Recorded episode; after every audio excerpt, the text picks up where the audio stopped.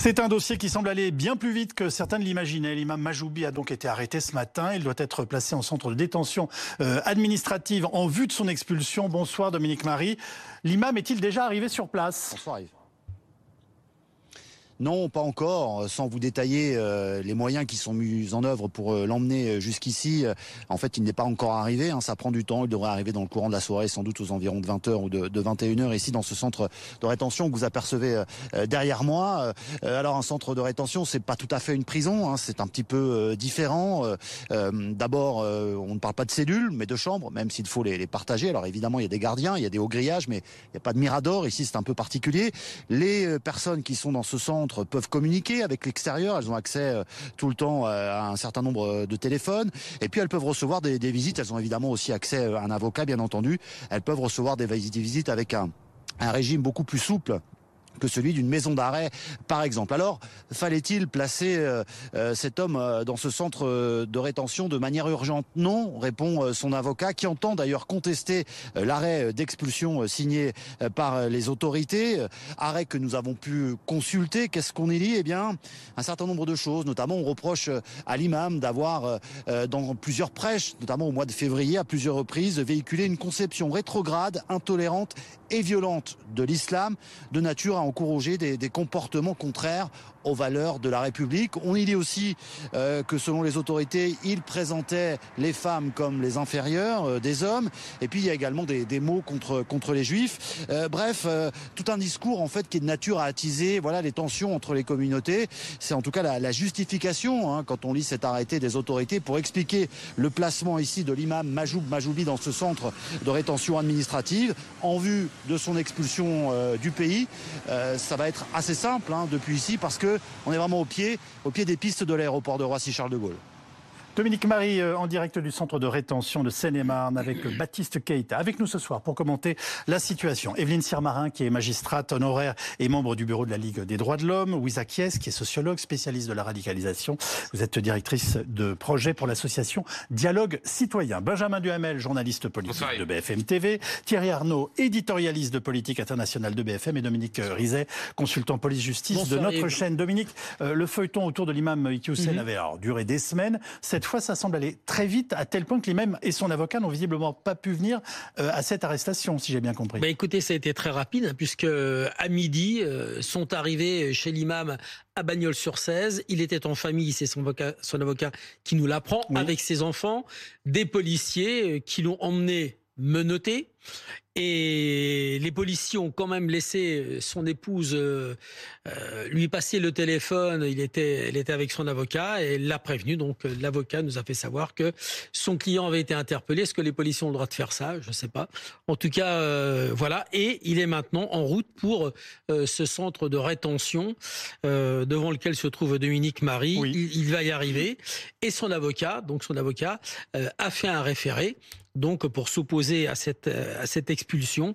Mais il est plutôt pessimiste, comme il nous l'a dit depuis, on l'a eu plusieurs fois aujourd'hui euh, en direct sur BFM, il est plutôt pessimiste sur l'avenir de son client dont il pense qu'il va devoir repartir en Tunisie parce que les jeux sont faits quitte ensuite à peut-être pouvoir le faire revenir si, euh, si le, le, euh, tribunal administratif euh, en décide autrement. On, va détailler tout cela avec nos invités. Evelyne Sirmarin, est-ce que vous êtes surprise, vous aussi, de la rapidité de ce placement au centre de rétention? Non, non, de la rapidité, pas du tout. C'est très habituel. Le problème, c'est que les, les jeux ne sont pas faits du tout. Hein. On est dans un état de droit, il y a plusieurs recours. Il faut peut-être pas imaginer qu'il va être expulsé. Il peut être expulsé il peut être expulsé. Ça n'est pas suspensif, si vous voulez, euh, cet arrêté d'expulsion. Mais enfin, il y a un recours euh, qui est donc un référé contre l'arrêté d'expulsion. Le juge administratif peut tout à fait suspendre l'arrêté d'expulsion. Euh, il y a également un recours au fond devant le tribunal administratif, ça c'est beaucoup plus long. Mais il y a aussi un juge des libertés, un juge judiciaire. Il est placé en rétention. Ce juge judiciaire est là pour voir si on respecte les conditions de rétention, c'est-à-dire ses droits lui ont-ils été notifiés, etc. Et il a, quatre jours pour statuer. Voilà. Donc, vous voyez, il y a pourquoi, trois Pourquoi son avocat est-il à ce point pessimiste? Mais je ne, je ne, sais pas du tout. Mais euh, son avocat ne nous a pas parlé hein, du juge des libertés. Non, il n'en a pas trop parlé. On en parlait avec Mme Sirmarin avant d'entrer. Et c'est vrai que vous allez lui faire une petite fiche. Non, mais j'espère que son avocat vous écoute. Non, oui, non, non, j'ai pas de leçon à donner, mais c'est vrai que j'ai appelé euh, trois en droit des étrangers et un professeur de droit public simplement pour savoir si c'était suspensif ou pas. Ça l'est pas. Il peut être expulsé. Ceci dit, moi, euh, ce que je voudrais dire, c'est que j'espère que le ministère de l'Intérieur ne, ne va pas faire, non pas comme à son habitude, mais comme il fait parfois, c'est-à-dire ne pas respecter euh, l'attente des décisions des tribunaux, là, tribunal administratif et euh, juge des libertés, ça arrive que parfois on ne respecte pas, on expulse, et puis après la Cour européenne des droits de l'homme dit ah non, il ne fallait pas l'expulser. C'était un Ouzbek, il est arrivé, il a été torturé, et puis il fallait pas l'expulser. Mais vous voyez, donc j'espère que on va attendre les décisions et les recours, puisque devant le juge des référés, imaginons que le juge des référés dise oui, on peut l'expulser il y aura un recours devant le Conseil d'État. Vous voyez, il y a quand même beaucoup de voies de droit. Est-ce la nouvelle loi immigration qui change tout dans ce dossier, comme le dit le ministre de l'Intérieur? Alors, euh, de toute façon, on peut expulser des étrangers sous l'ancienne loi, celle avant du 26 janvier 2024. Euh, on pouvait euh, en cas notamment d'urgence absolue.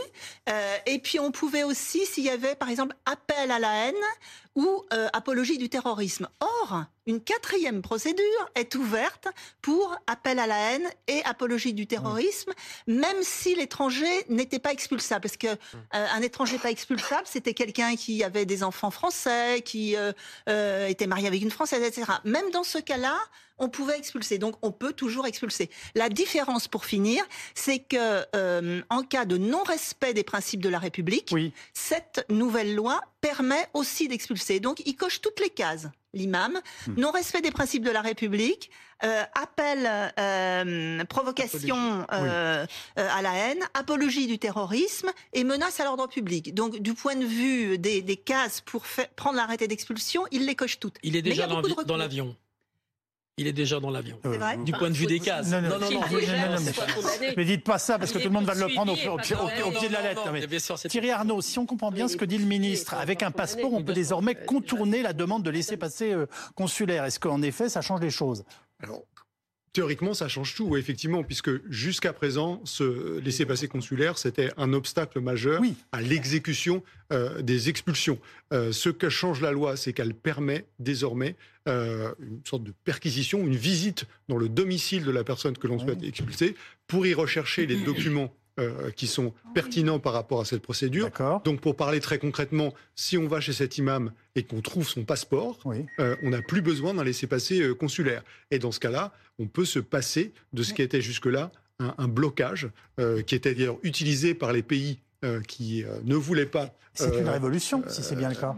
Oui, alors si, si effectivement la procédure est exécutée, c'est sur le papier, ça peut changer beaucoup de choses. Mais pardonnez-moi, c'est dans le cas où, parce que j'étais juge des libertés, mm. c'est dans le cas où la personne refusait de remettre son passeport ou le déchirait, ce qui arrive souvent, euh, ou alors euh, disait que, euh, par exemple, elle était d'un pays où, on, il y avait des tortures, etc. Mm. Mais ça, c'est une... peut-être il l'a remis, cet imam, et puis simplement... Vous nous dites quoi Que le ministre, quand il dit que ça a changé, nous dit n'importe quoi Non, mais attendez, il faut expulser vers un pays. Si la, Tunisie ne veut pas que lui soit remis son ressortissant. Non mais eh bien, pardon, euh, avant d'expulser quelqu'un, faut-il encore qu'il soit condamné? Ah absolument. Pour l'instant, il, est, il est, il est, expulsable. Non, non, mais il, est, il est euh, effectivement, il a certainement commis un délit, apologie de terrorisme, peu importe, il est poursuivi. Non, non, non, non, il n'y a pas du tout besoin de, il n'y a pas besoin du tout de condamnation, madame. Depuis 1986. Oui, mais non, mais c'est ce que j'ai avec des enfants français, etc. Benjamin Duhamel. Deux éléments. Le premier élément il n'y a pas de sujet de savoir si la Tunisie est prête à l'accepter, bah puisque à partir du moment où c'est un ressortissant tunisien et qu'il a un, passeport. tunisien, hmm. s'il veut prendre un avion pour Tunis, ou plus exactement, si on le met, euh, on l'expulse et qu'on le met dans un Paris-Tunis, euh, la Tunisie ne peut pas dire je n'accepte pas un ressortissant. Notamment de par la présence du passeport. Bah, évidemment, puisqu'il est ressortissant. Non, non, mais c'est là où ça change les choses, bien sûr. qu'évoquait effectivement Thierry dans le cadre des obligations de quitter le territoire français qui ne sont pas respectées, c'est quand on a des gens qui n'ont pas de titre d'identité, qui ne veulent pas donner leur nationalité, et où là, pour le coup, il y a un bras de fer, euh, souvent d'ailleurs diplomatique, avec des pays comme le Maroc, avec des pays comme l'Algérie, où on sait que...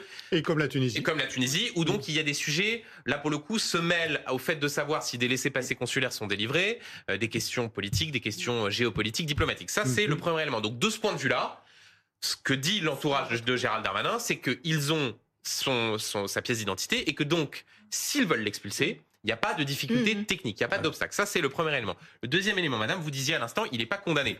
Euh, dans le cadre du droit actuel, il n'y a pas besoin d'avoir une condamnation. Il y a un certain nombre d'éléments qui sont motivés dans l'arrêté d'expulsion. On va sans doute d'ailleurs y revenir hein, sur le fond. Non seulement les propos qu'il a tenus et sur lesquels il s'est expliqué, les euh, drapeaux tricolores sataniques, lui avait dit que c'était un lapsus, mais il y a d'autres choses dans cet arrêté d'expulsion. Il y a euh, des références à des prêches visant la communauté juive, visant les femmes, visant le conflit au Proche-Orient. Une accumulation gratinée. Absolument. Et puis après, il y a l'état de droit, c'est-à-dire qu'il y a des recours, des recours en référé, c'est-à-dire en urgence, et des recours sur le fond. Et là, pour le coup, c'est un sujet, euh, certes juridique, mais un sujet politique. C'est-à-dire, est-ce que euh, la on peut avoir une situation où il peut être expulsé en Tunisie et euh, revenir d'ici quelques semaines ou quelques mois si d'aventure la justice administrative considère que l'expulsion n'était pas suffisamment motivée. Mais en tout cas, ce qui se passe en droit, en l'état, euh, enfin, correspond euh, à ce que disent, que ce soit les textes de loi, le récent, la loi immigration ou les textes passés. On évoquait le pessimisme de son avocat. On va l'écouter. Euh, c'était tout à l'heure dans BFM Story. L'expulsion peut avoir lieu à tout moment. C'est ce que nous craignons et c'est ce que je pense qu'il risque d'arriver. Donc c'est pour cela que j'espère que ce recours que je suis en train d'entreprendre devant le juge des libertés de la détention aura un effet, mais l'objectivité et l'honnêteté doivent me, dire, de vous dire que ça ne, ce n'est pas obligatoirement suspensif. Le, ministre de l'Intérieur peut procéder à l'expulsion quoi qu'il arrive. Donc là, je vais saisir le juge des libertés de la détention pour qu'il puisse être placé en assignation à résidence à son domicile. Et parallèlement, je dépose un recours devant le tribunal administratif de Paris pour contester les motifs euh, euh, euh, de son expulsion. Vous nous rappelez les motifs justement de l'expulsion? Enfin, ce qu'on lui reproche en fait on lui reproche d'avoir euh, euh, insulté le drapeau français. On lui reproche, alors il y a plusieurs choses. Hein. Le, préfet, alors quand il dit j'ai fait un lapsus euh, en parlant du drapeau français, le préfet Jérôme Bonnet, donc préfet du Gard, ancien, remonté, hein. ancien policier lui-même, hein, dit en résumé, laissez, laissez-moi rire parce que quand il parle de lapsus, quand j'entends parler d'un lapsus au sujet des drapeaux, c'est un lapsus qui dure plusieurs, qui, dire, qui dure plusieurs, je vais y arriver, dizaines de minutes. Et je reprends ce que vient de dire Benjamin tout à l'heure, des propos qui ne touchent euh, pas qu'à la question du drapeau, qui tiennent également à la place de la femme, du peuple juif. Tu parlais de Gaza euh, tout à l'heure, euh, qu'il désigne comme un ennemi. Donc il y a beaucoup de choses. En, fait, c'est l'ensemble de son œuvre et l'ensemble des propos qu'il a tenus. Son avocat qu'on avait tout à l'heure chez Olivier Truchot et qu'on avait en direct contestait point par point tout ce qui avait été dit et tout en, tout en étant extrêmement pessimiste sur la situation. Tout en étant très pessimiste, voilà, ses propos il ne les a pas tenus, pas cela, pas cela. Oui, peut-être. on les sur interprète d'une façon, voilà. mais en tout cas pas sur les femmes. Pas... Vous voyez, donc on est dans une discussion et ça, ça sera la discussion dont on parlait au fond. Voilà. Hein, au fond, qui n'a pas encore eu lieu. Moi, je voulais vous poser une question, Evelyne. Si euh, la Cour européenne des droits de l'homme euh, disait, voilà, la France euh, n'est pas en règle avec le droit international, quand il sera en Tunisie, s'il est expulsé, qu'est-ce qui se passe? Ah bah, à ce moment-là, il peut revenir si euh, la, décision des juridictions françaises qui doit être définitive, donc euh, c'est le Conseil d'État, c'est dans quelques mois. Hein, bon, si la décision du Conseil d'État est définitive, on peut saisir la CEDH, la Cour européenne des droits de l'homme. À ce moment-là, l'État français devra appliquer et il pourra revenir en France. C'est le cas ouzbek, euh, mais le problème, c'est que des fois, les personnes, elles sont expulsées avant que les juridictions statuent. Et ça, c'est pas l'état de droit. Ça vous choque? Vous, Personnellement, oui. Euh, qu'est-ce qui me choque? Le fait que cet imam soit possiblement expulsé Non, non. La, nouvelle procédure, et évidemment ensuite euh, que, que, l'on puisse l'expulser dans des délais aussi rapides. C'est que ça fait 40 ans, voire 30 ans, qu'on a ces discours-là. euh, je veux dire, il n'y a rien d'étonnant. C'est très minoritaire quand même, parce que bon, cet imam, je ne le connais pas personnellement. Je ne sais pas si c'est un lieu de culte ou une mosquée agréée, etc. Euh, il y a cet islam consulaire qui n'est pas toujours en accord entre l'État français et euh, la Tunisie. Euh, c'est le cas pour l'Algérie, le Maroc et la Turquie. Euh, moi, ce qui me choque, c'est que fait-on après? Non, mais que fait-on Que fait-on lorsqu'on a ce type de discours? Bah, C'est la question que je voulais vous poser. Est-ce qu'il tenait, selon vous, à la lumière de ce que vous connaissez pour l'instant, un discours en effet radical et donc dangereux? A priori, enfin, il est présumé innocent puisqu'il y a une poursuite, il y a des poursuites contre lui. Mais compte tenu de, ce que j'ai pu lire, bien sûr, c'est complètement délictuel, apologie du terrorisme, appel à la violence, etc. Enfin, c'est euh, c'est objectivement le cas. Et, c'est fait via les réseaux sociaux, via dans un lieu de culte avec un public. Il a certainement été désigné en tant qu'imam. Il n'y a pas de statut en France d'imam. Hein. On est, c'est une association euh, qui euh, décide d'un trésorier, qui décide d'un président et qui décide d'un imam. là, il a une communauté auprès de lui. Mais moi, la, la, question que je me pose, c'est que effectivement, il a tenu certainement des propos qui dépasse le cadre de la République de manière euh, euh, évidente. Euh, mais que fait-on ensuite? C'est ça, moi, ma, question et mon travail. C'est ça, en tant que sociologue, en, tant, en, en, accompagnant que ce soit les collectivités territoriales, l'éducation nationale, que fait-on face à, ces discours de haine. Est-ce que, vous nous dites que, euh, un, on doit authentifier ces discours de haine Pour l'instant, on a très peu de doutes en ce qui les concerne. Et après, c'est quelles sont les procédures qu'on met en place et est-ce qu'éventuellement, il peut rester en France? Ah non, mais moi, je ne suis pas juriste. Hein. Moi, je, vous donne votre avis. Après, vous pouvez me dire, j'ai pas envie de répondre à cette question, ce qui est d'autre chose. C'est pas la question que je n'ai pas envie de répondre à cette question. C'est que je ne suis pas en capacité de répondre à cette question. Moi, ce qui m'intéresse, c'est que ces discours de haine, qui peut être euh, le cas de cet imam, on les a depuis tant d'années. Voilà. Que ce soit dans les quartiers populaires, avec Internet, et évidemment, de manière exacerbée. Est-ce que quelqu'un qui tient des propos de ce type depuis de nombreuses années et avec une pareille radicalité doit rester en France? Peut rester en France? Bah, écoutez, là, vraisemblablement, il est étranger. Donc, il y a cette capacité, pour d'autres faits d'ailleurs, association de malfaiteurs. Euh, enfin, ça existe depuis tant d'années, de pouvoir expulser euh, des individus, effectivement, qui ne respectent pas le cadre euh, euh, républicain.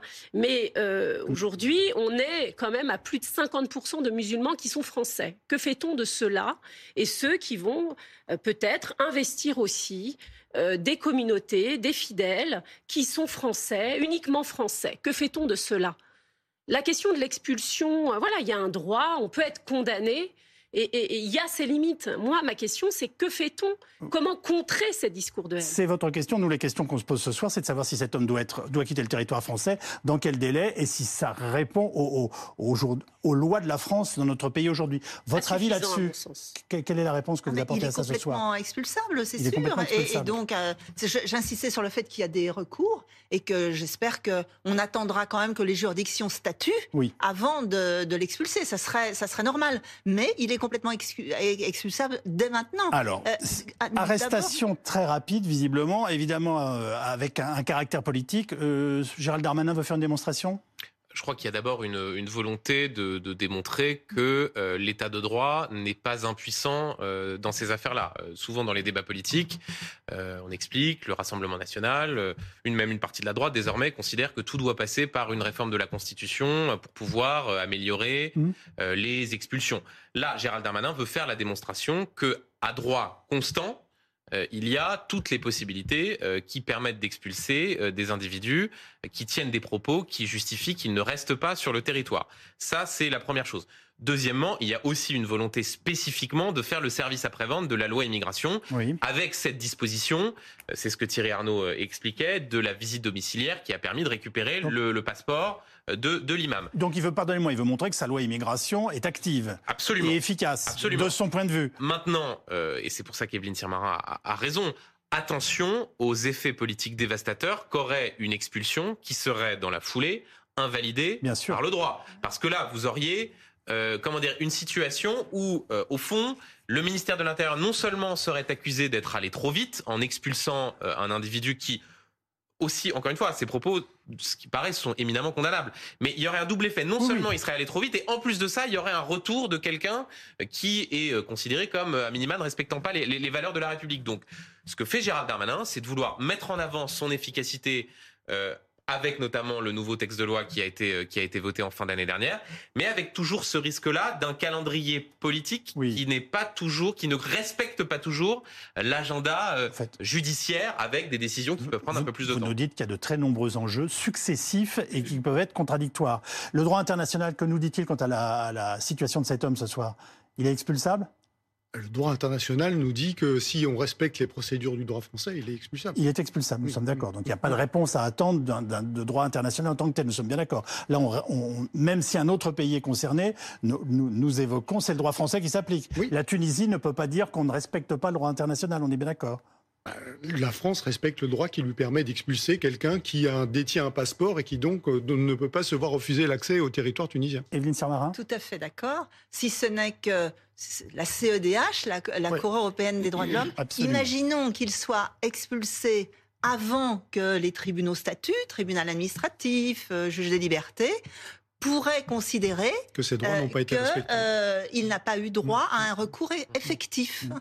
Ça se pourrait. Donc, espérons qu'on euh, on attendra que les juridictions... combien de temps faut-il rester en centre de rétention? 90 jours maximum. 90 jours maximum. Maximum. Et à mi-chemin entre l'observation de Madame, 50% des, des, musulmans qui vivent en France sont français et la situation de M. Majoubi, eh bien, euh, son avocat pourra dire, ou la CEDH pourra peut-être considérer que il est arrivé en France au milieu des années 80, 85. Euh, il a un titre de séjour tunisien. D'ailleurs, euh, euh M. Darmanin voulait d'abord lui supprimer ce titre de séjour avant de l'expulser. qu'il a des enfants. Il a quatre enfants. Il vit à Bagnols-sur-Cèze. Il est inséré. Donc, c'est un argument aussi qui doit s'entendre, qui doit s'entendre devant devant la Cour européenne, qui en tiendra peut-être compte, qui dira aux Français attendez, vous êtes gentil, depuis 85, vous n'êtes pas perçu que ce personnage, il était perturbant. Bah, écoutez, il est chez vous, il a fait des enfants avec une Française euh, et il est chez lui. Vous voyez, il faut aussi entendre ça. On ne parle que de droit. C'est compliqué parce qu'il faut, il faut vraiment bâtir un mur entre le personnage, ses propos nauséabonds, que tout le monde autour de cette table. Vous avez bien compris qu'il y a un enjeu politique. Il y a un ministre qui veut faire une démonstration d'autorité. Il y a une situation qui peut être choquante, mais qui doit répondre à des, questions de droit français, mm. avec des conséquences par ailleurs dans son pays. Donc euh, tout ça est en effet euh, de fait très compliqué. Oui. Bien sûr. Mais encore une fois, la politique, c'est pas le droit. Oui, mais en même temps, c'est pas le premier à être expulsé. Enfin, à un moment donné, euh, enfin, on peut discuter de son cas qui n'est pas encore euh, vraiment très clair. Il a un avocat. Enfin, moi, je trouve ça dommage. On, pourrait quand même prendre de la hauteur. C'est-à-dire que, à partir de ce cas-là précisément, de se questionner de ce qu'on fait. C'est ce qu'on fait ici sur ce plateau. Non, mais on de, hauteur puisqu'on vous explique, que, on vous explique que cet homme, cet homme a des droits. Non, mais il a des droits. Bien, sûr qu'il a, des droits. Mais cet homme le renvoyer comme ça chez lui. est un cas très isolé, comme il y en a eu d'autres ah par le passé. Mais que fait-on ensuite? Parce que c'est quelqu'un qui avait quand même un statut, une autorité bah, auprès de fidèles. Non, mais et après? Est-ce que vous pensez que c'est suffisant?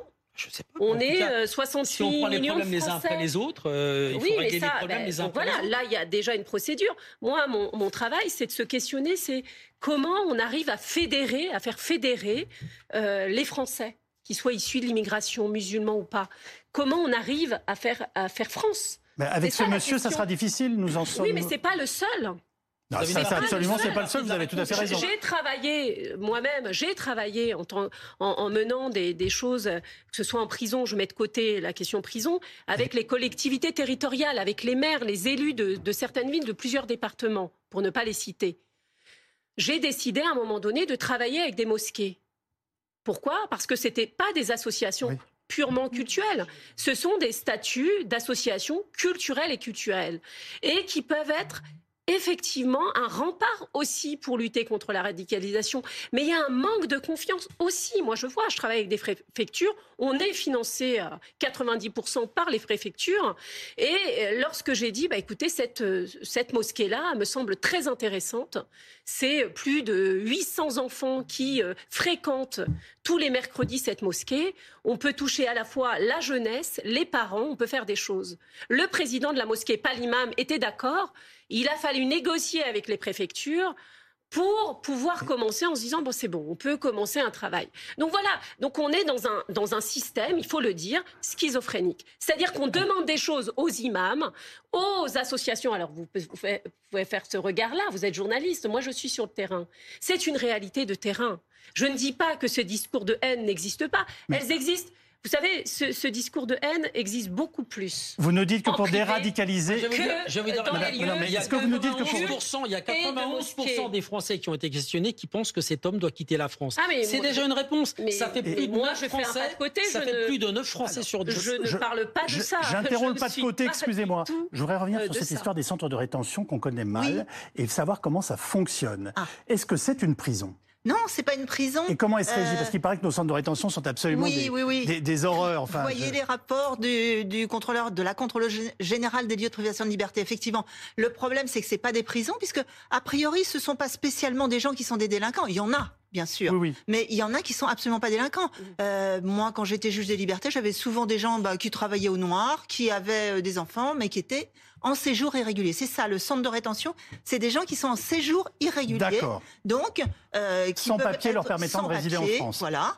Donc, ils peuvent être l'objet d'une obligation de quitter le territoire. On en délivre beaucoup. Et puis ensuite, euh, d'une expulsion. Alors, les centres de rétention, le problème, si vous regardez ce rapport euh, du contrôleur général des lieux de privation de liberté, c'est que, par exemple, dans certains, les hommes sont pas vraiment séparés des femmes. Il y a des enfants. Alors là, la nouvelle loi dit on peut pas mettre les enfants en centre de rétention. Ça, c'est déjà euh, quand même une bonne chose. Mais euh, le, le, problème, c'est qu'on a eu une affaire très dernièrement où les gens n'avaient pas accès au téléphone. Euh, or, ils ont des droits, les gens. Ils ont droit à un avocat, un téléphone, etc. Voilà, les conditions là, vous êtes en train de nous dire que par certains aspects, c'est pire qu'une prison euh, Par certains aspects, c'est pas mieux qu'une prison, je dirais, euh, plutôt. En tout cas, qu'une maison d'arrêt, puisque ça dépend des prisons. Mais le problème, c'est notamment les centres de rétention, des centres comme celui de Mayotte, qui va pas du tout, enfin, qui est... bon, voilà.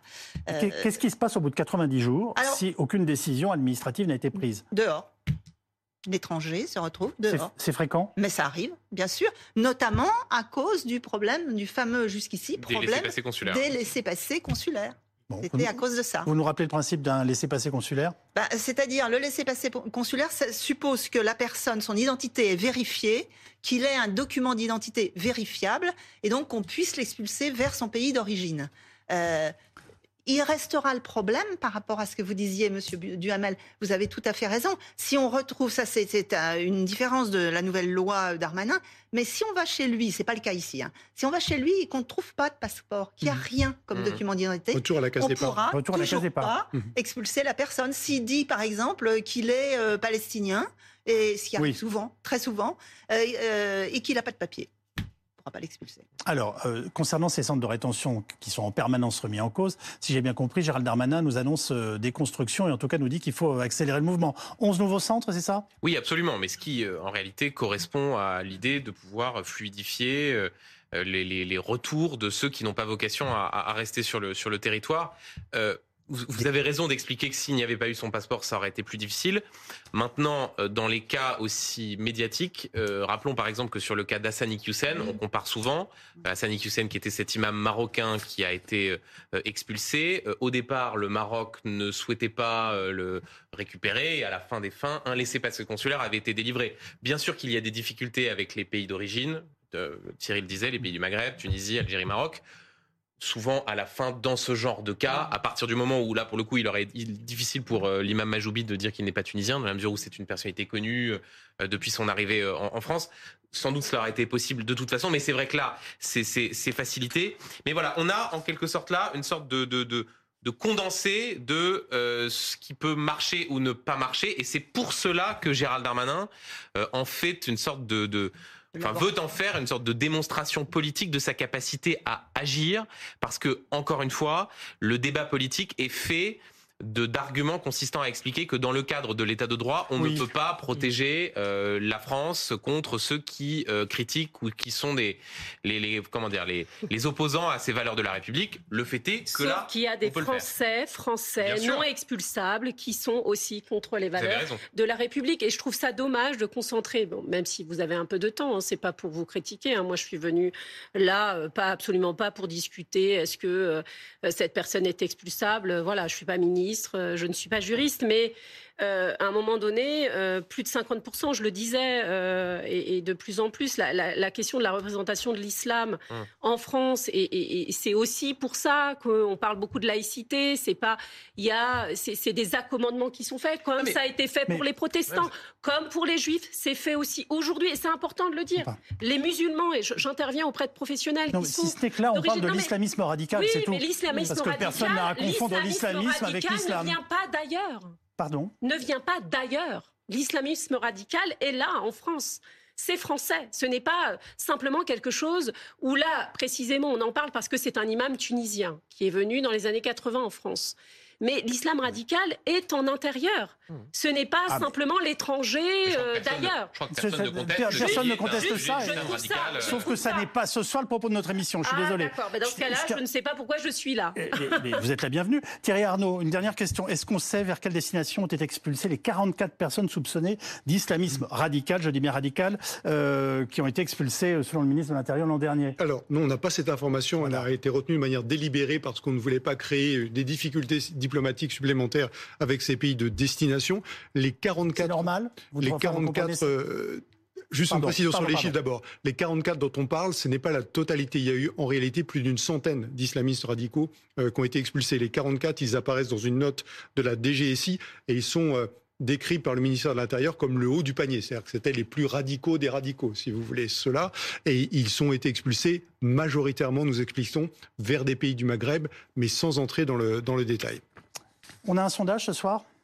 Oui, on rappelle le, sondage qui, avait été fait, d'ailleurs Dominique Rizet a cité il y a un instant euh, ce chiffre, euh, près de 9 Français sur 10, 91%, euh, qui sont favorables et qui évidemment condamnent le, ce qui s'est les propos tenus par l'imam. C'est l'enquête Elab, un voilà, hier. Et on en voit à l'instant un autre sondage qui montre que 75% des Français considèrent la France comme trop laxiste concernant l'islamisme radical. Et pour rebondir sur ce que disait Madame à l'instant, parce que c'est vrai que c'est un sujet important, il y a, en fait, on appelle. non mais, oui, mais je pense que, non mais attendez, je pense qu'il y, y, a deux sujets qui sont liés. Il y a un, une forme de sans doute de laxisme ou de complaisance des autorités vis-à-vis du fait de d'importer des imams venant de l'étranger et les laissant faire un certain nombre de prêches problématiques. Ce n'est plus le cas, bah, aujourd'hui. le fait est que ça, le fait est que ça l'est encore. Lui est venu dans les années 80. vous avez raison. Aujourd'hui, en tout cas, c'est encore les on voit encore des stigmates. Ce sont les résurgences. Ça, c'est le premier élément il y a aussi des choses qui ont été faites pour lutter contre l'islamisme radical de la part de Français. Euh, quand vous avez la loi séparatisme qui a été votée dans la foulée euh, de l'assassinat de Samuel Paty, sur le fait de pouvoir fermer plus facilement